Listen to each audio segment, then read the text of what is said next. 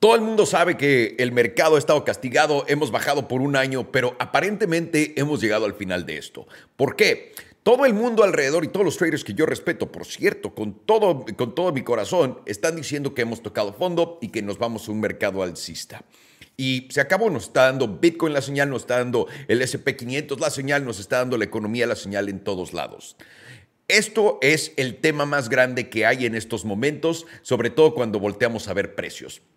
Estamos viendo un SP500 que está arriba de los 4000. Estamos viendo uh, el dólar que está quedando en los 102. Estamos viendo Bitcoin arriba de los 23000. Estamos viendo Ethereum en casi 1600, Solana en casi 25, Tesla ha tenido un run-up hasta arriba de 172 dólares después de tocar los 100 dólares.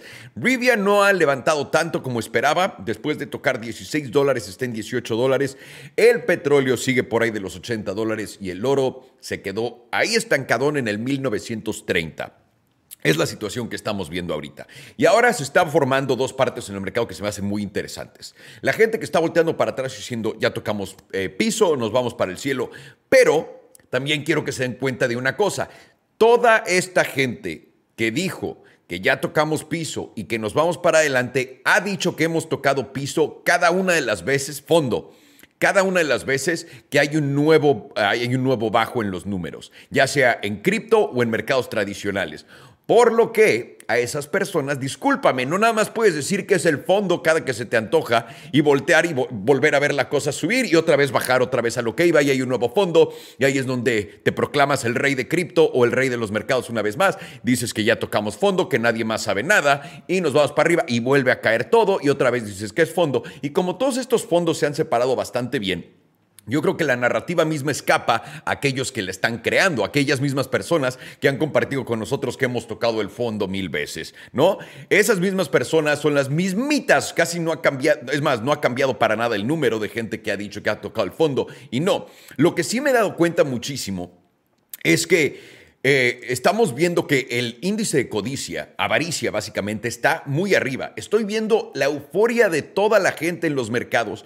Como loca, nos vamos para arriba, se acabó, ya no hay que ver para atrás. Ya están haciendo planes de cómo se van a gastar todas las ganancias de sus criptos, de sus eh, acciones, todo esto. Ya están planeando, pues bueno, ya fue el fondo, entonces voy a seguir metiéndolo acá con todas esas matemáticas que están sacando en estos momentos. La pregunta correcta es, ¿En verdad tocamos fondo o no?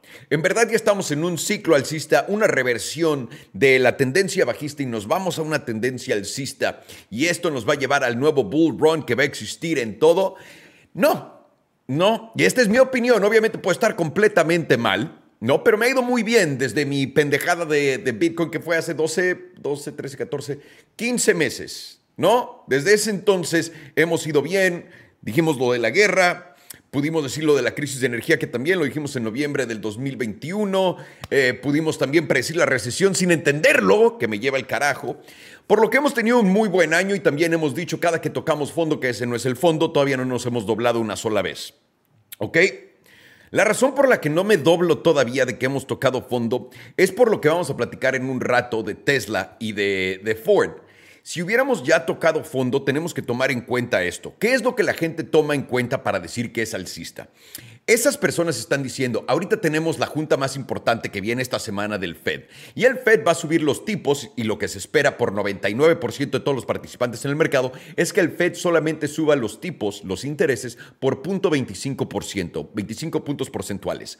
Eso sería básicamente Bandera verde para todo el mundo, se acabó el problema de la inflación, ya cuando el Fed empieza a bajar los tipos van a empezar, como estamos viendo y los bonos nos están prediciendo, que hay una gran deflación, van a empezar a bajar las tasas de intereses y todo va a regresar a la normalidad. Sobre todo con la apertura de China, están viendo y están diciendo que la demanda va a subir una vez más y vamos a ver de nuevo ese ese jugo, regresar a la carne del mercado, ¿no? Con todo. Ese movimiento una vez más, ya que China va a crear otra vez esa demanda, toda la gente vamos a empezar a exportar otra vez y el mundo regresa básicamente a la normalidad.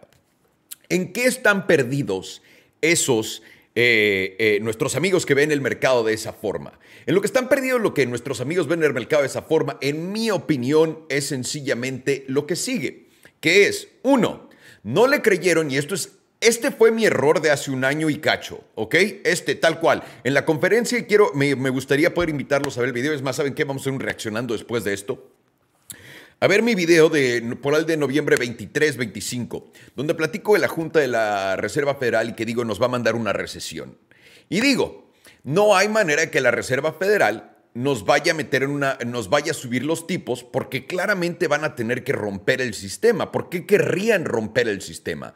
Nuestros políticos siempre quieren estar del lado bueno de la gente y siempre quieren seguir imprimiendo dinero. Y es una, eh, es una tendencia que hemos visto a lo largo de las últimas décadas en Estados Unidos, que nuestros bancos centrales, en Estados Unidos, Europa, etcétera, todos los bancos centrales que están conectados de nosotros a la mano, que lo hemos visto imprimir dinero al mismo tiempo, subir tipos al mismo tiempo, bueno, no al mismo tiempo, pero de la mano todos, todos, todos los bancos centrales subieron los tipos al mismo tiempo y están tomando acciones al mismo tiempo. Todos ellos, toda esta gente que estaba viendo que estos bancos centrales nos iban a hacer esto, dijimos, no lo van a hacer. No lo van a hacer porque los políticos son dueños de los bancos centrales. Por lo que el año pasado, hace más de un año, dije, nos vamos a ir a una recesión porque el mercado necesita que nos vayamos a una recesión, pero el Fed no nos va a llevar. El error que todo el mundo, en mi opinión, está cometiendo el día de hoy con el mercado es el error que yo cometí hace 14 meses. Es el mismito error, donde no le están creyendo al Fed lo que necesita. Si ya nos trajeron todo hasta acá, la tendencia de China fue validada cuando los llevaron hasta el piso con su economía, con todo lo que hizo su propio gobierno, para hacer lo que vayan a hacer.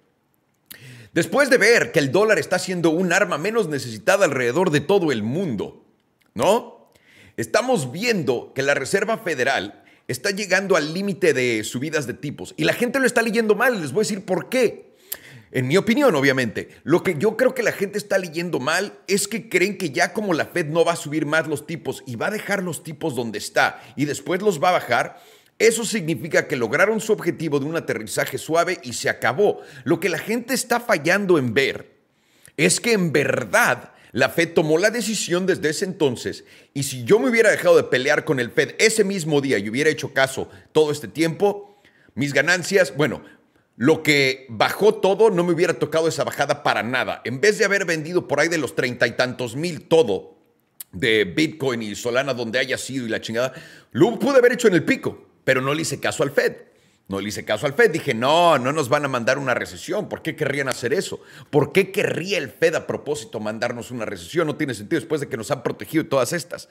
Pero la realidad es que como el mundo se está desprendiendo y necesitamos reajustar nuestras economías y nuestras expectativas, la gente está fallando de la misma forma en estos momentos para adelante. El Fed 100% necesita hacer lo que sigue haciendo y con lo que está haciendo no necesita más para que haya un colapso de mercado grande con un cisne negro que la gente no está tomando en cuenta.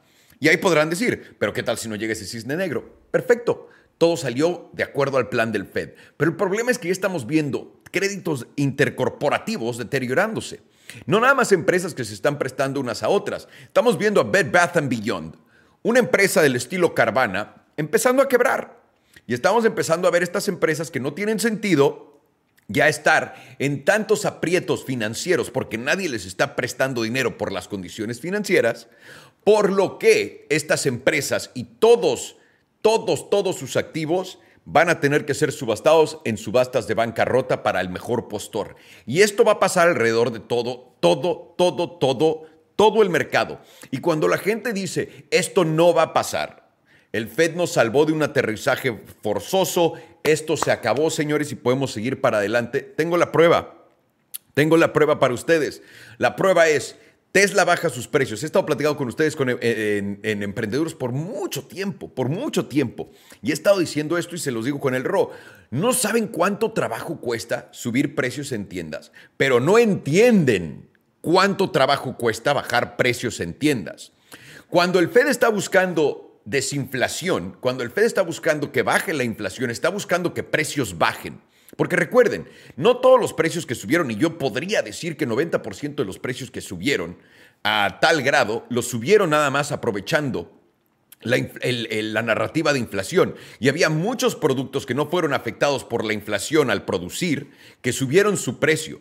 Simplemente porque pues, todo el mundo lo estaba haciendo y por qué no nosotros. Y hasta narrativas crearon, como la industria de los autos. Querían vender menos autos, sacar más margen y lo hicieron por dos años y les fue muy bien. Con, el, con la excusa, no hay chips, no hay chips, pero nos dimos cuenta después de que hay una sobremanufactura de chips.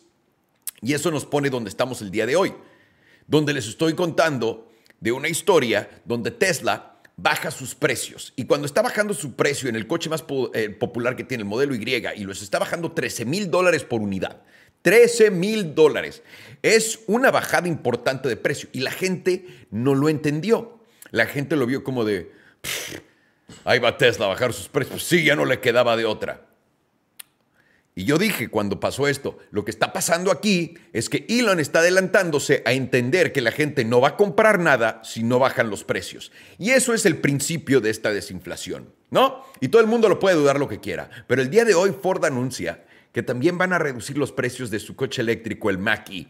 ¿No? Y ahorita vamos a platicar de ello. Pero esta es la validación justamente de lo que les estoy diciendo. Todavía no hemos visto a ningún otro sector y a muy pocas compañías hacer esto. Esto es lo que está buscando el Fed. Tesla lo hizo por adelantado porque Elon Musk entiende perfectamente lo que está a punto de pasar y lo que está pasando. O sea, no, no es como que el hombre no entiende de economía cuando creó PayPal, ¿no? No entiende la, la, lectura del dinero ni nada así. No, no, no. Sabe perfectamente lo que está haciendo. Se está adelantando a la jugada. Por eso hizo esa reducción agresiva de precios con sus productos. Y ahora viene Ford, intenta hacer lo mismo, pero Ford tiene los problemas que ahorita vamos a platicar. Este principio básico es el por qué todo está mal. Y les voy a decir por qué. Porque si, y van a decir ahorita, bueno, ¿y qué tal si todas las marcas empiezan a bajar sus precios, Alejandro? Entonces te equivocarías. No habría una recesión, solamente habría precios bajos. Correcto.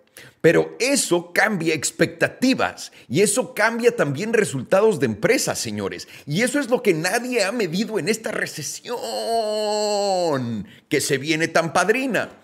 Eso los malos resultados de las empresas. No es un cambio de tendencia nada más de una empresa de coches y ahora son dos. Les prometo que es el, eso es el objetivo de lo que está buscando la Reserva Federal y Tesla no le está bajando sus precios a sus coches y menos Ford, menos. Tesla se atreve a hacer todo, pero Ford no se atreve a hacer nada fuera del librito. No estarían bajando sus precios si no supieran que la demanda va a bajar a cierto punto y eso requiere que sus precios estén abajo. Mejor lo hago de una vez, me preparo y empiezo a agarrar clientes en la bajada en vez de tener un drop-off gigante de que nadie quiere comprar mi producto. He ahí, he ahí donde está donde están los frijoles de las enfrijoladas, señores, donde está la catsup de la hamburguesa, Ahí está la receta secreta de Kentucky Fried Chicken, señores. Y que espero que alguien de estas compañías me pague algún día por decir todas sus pendejadas. ¿No? Sería el sueño de su tío Salo, que alguien le pagara por decir tonterías. En realidad es lo que hago. Este. Pero es por eso que todo el mundo está viendo para adelante y está fallando en ver lo que viene en, esta recesión. Y ahora mucha gente está diciendo, pero Europa ya se salvó de la recesión. Estados Unidos ahora se está salvando de la recesión. No, no, no, no, no, no.